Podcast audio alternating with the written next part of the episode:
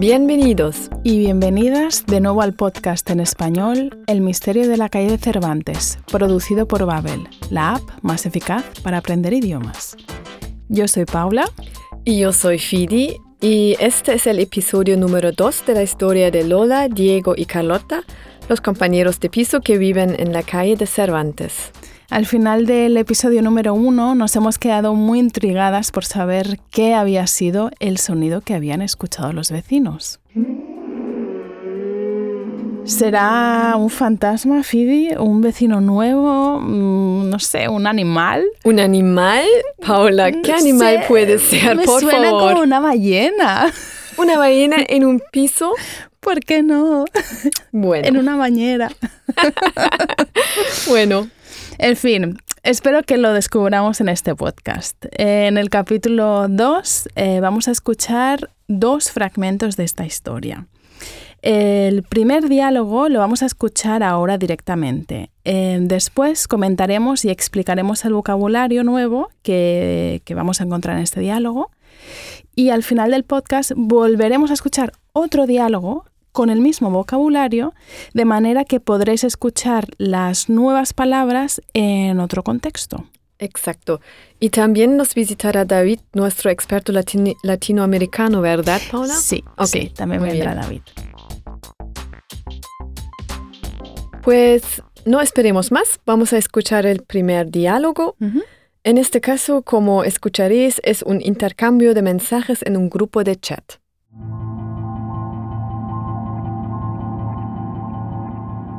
Lola, Diego y Carlota se escriben mensajes en su grupo de chat.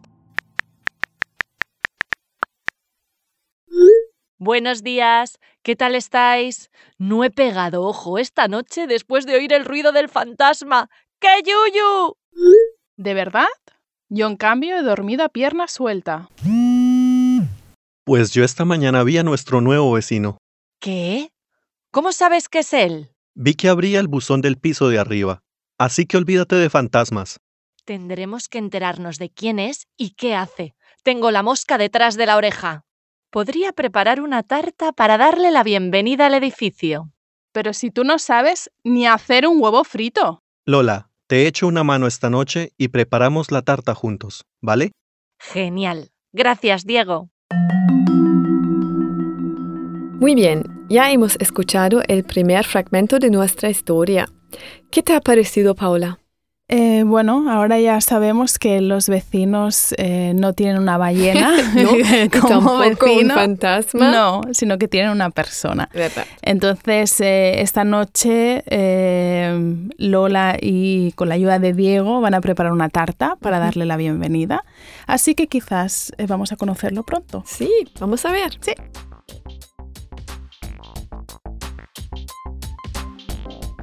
Y ahora hablemos del vocabulario nuevo, el que vais a aprender hoy. El diálogo que acabamos de escuchar estaba lleno de frases hechas. Las frases hechas son frases cortas o expresiones que se utilizan sobre todo en contextos poco formales. Eh, las frases hechas que vais a aprender hoy tienen en común, tienen algo en común, y es que eh, todas tienen que ver con diferentes partes del cuerpo. Ah, En concreto, con las orejas, las manos, las piernas y los ojos. Y como ya es tradición, vamos a jugar a un juego, Fide, si te apetece. sí. Esta vez tienes que adivinar qué significan las siguientes frases hechas. ok. ¿Estás preparada? Siempre, Paula. Muy bien. La primera frase hecha es no pegar ojo. No he pegado ojo esta noche después de oír el ruido del fantasma. ¡Qué yuyu! No pegar ojo. Mm, Estoy dudando porque el verbo pegar tiene diferentes significados. Ujú. Si no me equivoco, puede si- significar dar un golpe a alguien Sí. o que algo está junto, al lado de algo. No sé, mm, no pegar ojo, no pegar a nadie. Eh, frío, frío, pero te voy a dar una Ah. pista. A ver, ¿qué actividad hacemos cada día con los ojos cerrados? Bueno, dormir, ¿no? Entonces. Entonces, no pegar ojo, em, no dormir. Sí, muy bien. no pegar un ojo se usa para describir que hemos pasado una mala noche en la que no hemos dormido absolutamente nada. Em, cuando dormimos es bastante habitual que se creen nuestros ojos como una especie de arena que pega nuestros ojos. Ah, por eso. Entonces, si no hemos pegado ojos, significa que no hemos dormido nada, no hemos pegado los ojos, porque pues no hemos podido dormir en toda la noche. Entiendo. Ahora también entiendo por qué Lola ha utilizado esta expresión. Claro, ella no ha dormido en toda la noche porque le dio miedo el ruido extraño que había hecho el fantasma. Digo, el, vecino. Exacto, sí. Pero, oye, Carlota ha dicho que ha dormido con pierna algo. Ha dormido a pierna Ah, suelta. A pierna suelta, sí. Precisamente nuestra próxima frase hecha. Vamos a oírla en el diálogo. Yo, en cambio, he dormido a pierna suelta. Hmm, ¿Podría ser que no duermes bien porque tienes la pierna suelta? Mm, bueno, no más, no, no por ese Ok, sentido. pero espera, porque Lola no ha pegado ojo y Carlota utiliza en cambio, que significa sin embargo. O sea que tiene que ser lo contrario, así que dormir a pierna suelta significa que, em, que Carlota ha dormido mucho. Mm, sí, vamos a dártelo como respuesta válida. Ay, gracias, por fin. Dormir a pierna suelta significa dormir profundamente, tranquilamente y sin preocupaciones. Eh, esta frase eh, tiene un origen carcelario, o sea, en un contexto de la cárcel. El adjetivo suelto, de a pierna suelta, proviene del verbo soltar y soltar significa que algo está en libertad.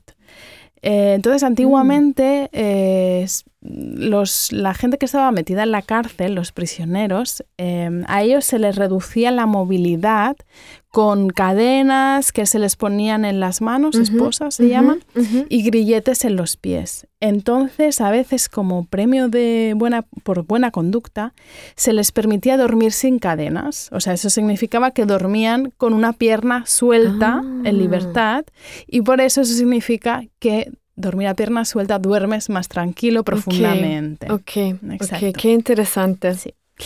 Pero sigamos eh, con nuestra próxima frase hecha, que es tener la mosca detrás de la oreja. Tendremos que enterarnos de quién es y qué hace. Tengo la mosca detrás de la oreja. Fidi, ¿qué crees que puede significar tener la mosca detrás de la oreja? Hmm. Esto es difícil porque una mosca puede ser algo como que algo que te molesta, ¿no? Porque, no sé, me imagino que una mosca puede molestar mucho si la tienes en tu oreja. Ujú. Entonces, molestar. Mm, y la respuesta es... La respuesta no es correcta. No, entonces, ¿qué significa? Mm, Tener la mosca detrás de la oreja significa que desconfías de algo o de alguien. Mm. Em, por ejemplo, si yo digo, el nuevo vecino es muy raro, tengo la mosca detrás de la oreja, pues significa que no me fío de él, que desconfío. Y también tiene un sentido, em, puede significar que tienes la intuición de que algo va a ir mal. Ah, vale. Déjame hacer una frase con el significado de tener la intuición de que algo va a ir mal. Eh, por ejemplo, se podría decir, tengo la mosca detrás de la oreja porque creo que van a despedirme del trabajo. Sí, sí, muy bien, Ah, exacto. ok. Sí. Espero que no, ¿eh? Espero que, esperamos que no. Y la última frase hecha que vais a aprender hoy es echar una mano. Lola, te echo una mano esta noche y preparamos la tarta juntos, ¿vale? Aquí ponme directamente el sonido de respuesta correcta, Paula, porque ya sé lo que significa. Ajá, interesante. A ver, a ver. Sí, echar una mano significa ayudar a alguien. ¡Yujú! Muy bien, Phoebe, muy bien. Y el verbo echar en esta frase significa prestar o dar. Es decir, le ofreces a alguien tu mano pa- para ayudarle con algo. Estoy impresionada. Muy bien, Phoebe. Gracias. Muy bien, pues ya tenemos el vocabulario nuevo de esta parte de la historia. Ahora vamos a volver a escuchar las palabras y sus significados. No pegar ojo. No dormir. Dormir a pierna suelta. Dormir profundamente. Tener la mosca detrás de la oreja. Desconfiar de alguien o tener la intuición de que algo va a ir mal. Echar una mano. Ayudar. Y como nuestro primer episodio, aquí tenemos a David. Ha vuelto para hablarnos de las diferencias entre el español europeo y el español que se habla en Latinoamérica. Hola David, ¿cómo estás? Hola David, bienvenido. Hola, muchas gracias por esta invitación a ambas. ¿Cómo están? Muy bien. Gracias. Estamos esperando que nos hables sobre las frases hechas que acabamos de aprender. Eh, se utilizan algunas de estas expresiones eh, en Latinoamérica. Podemos empezar, por ejemplo, con por eh, no pegar ojo. Me parece un buen comienzo. Creo que esta expresión que se usa en España también es comprensible y también usada en Latinoamérica, en, muchas, en muchos países. Pero también tenemos algunas opciones eh, que podemos decir y que quizás también se entienden en España. Porque en algunos países se puede decir pasar la noche en blanco o pasar la noche en vela. Es, esta expresión me parece muy diferente. ¿Significa algo o de dónde viene? Bueno, yo supongo que la noche es para dormir. Sí. Y si pasas la noche en blanco, en blanco significa que no puedes hacer algo, que no puedes dormir. Ah, ahora Sí. entiendo. Ok. ujú. Como Y- dejar una hoja en blanco. Y en vela supongo que viene de que antiguamente no, no había luz eléctrica y, y la gente Ah, se iluminaba eso. con velas y tener una vela significaba que todavía estabas despierto. Exacto, si ves luz, estás, eh, significa que no se puede dormir. Exacto. Y también tenemos algunas pequeñas, eh, algunos pequeños cambios a la, ex- a la expresión no pegar ojo, porque también se puede decir no pegar el ojo, o no pegar un ojo, o no pegar los ojos, Ajá. o no pegar ni un ojo. No dormir. sea lo que sea, no se pega ojo. Exacto, exacto. y eh, dormir a pierna suelta también se utiliza. Sí, se utiliza exactamente de la misma manera. Pero aquí lo curioso es la expresión a pierna suelta, que como habíamos visto significa con tranquilidad, Sin preocupaciones, por lo que también puede ser usada esta parte con otros verbos, porque se puede usar con otros verbos como jugar, jugar a pierna suelta, reírse a pierna suelta, roncar a pierna reírse suelta. a pierna suelta? Sí, se puede, se puede usar con el sentido, no. exactamente, con el sentido de reírse sin preocupaciones, sin, Ah. sin miedo a Ah, asustar ahora a alguien. entiendo. Ok. Sí. Entonces puede ser una construcción muy interesante para aquellos que aprenden en español eh, esta expresión, esta parte a pierna suelta. ¿Y em, tener la mosca detrás de la oreja existe en, en Latinoamérica también? Sí, sí, se entiende cómo se usa en España y también se usa con el sentido de tener un presentimiento, un mal presentimiento Mm. de que algo va a pasar. Claro, de la intuición, como hemos visto antes de que algo va a pasar mal. Sí. Exacto. Y no se me ocurre ninguna forma propia de decirlo en, en algún país en Latinoamérica. Y echar una mano. Bueno, esta también eh, se usa de la misma manera. Y aquí tengo un poco, em, tengo más opciones para, para compartir con todos. Eh, echar una, una mano se entiende perfectamente en todos los países de Latinoamérica. Pero también tenemos la, la misma expresión con el verbo dar, dar una mano. Ah, que también se entiende, es exactamente igual, dar una mano, ayudarme. Y tengo también eh, conocimiento de una expresión que se usa en Chile sí.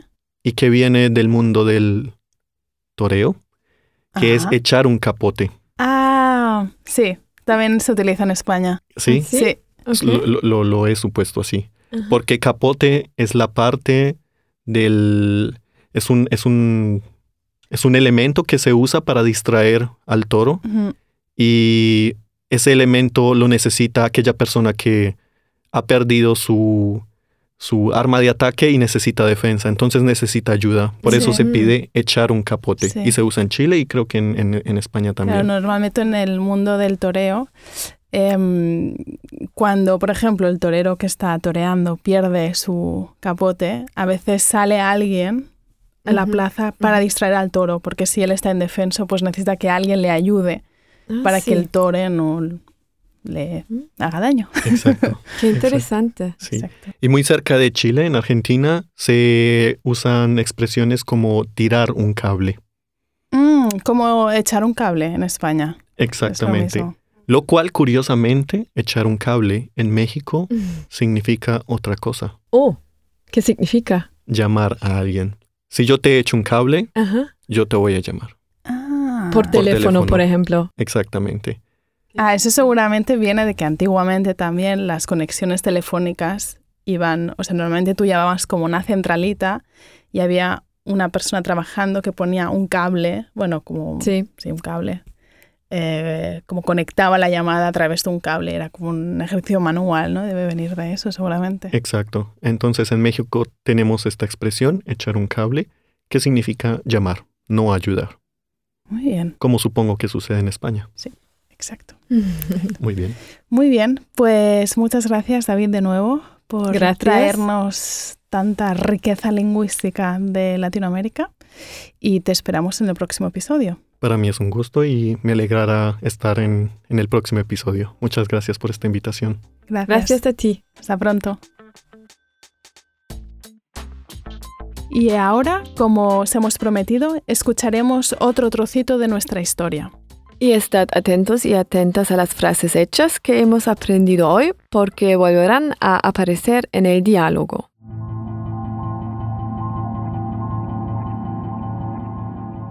Lola y Diego preparan el pastel para el nuevo vecino, mientras Carlota hace estiramientos. Perfecto, esto ya está listo. Metemos la tarta 30 minutos al horno y subimos a decirle hola al vecino.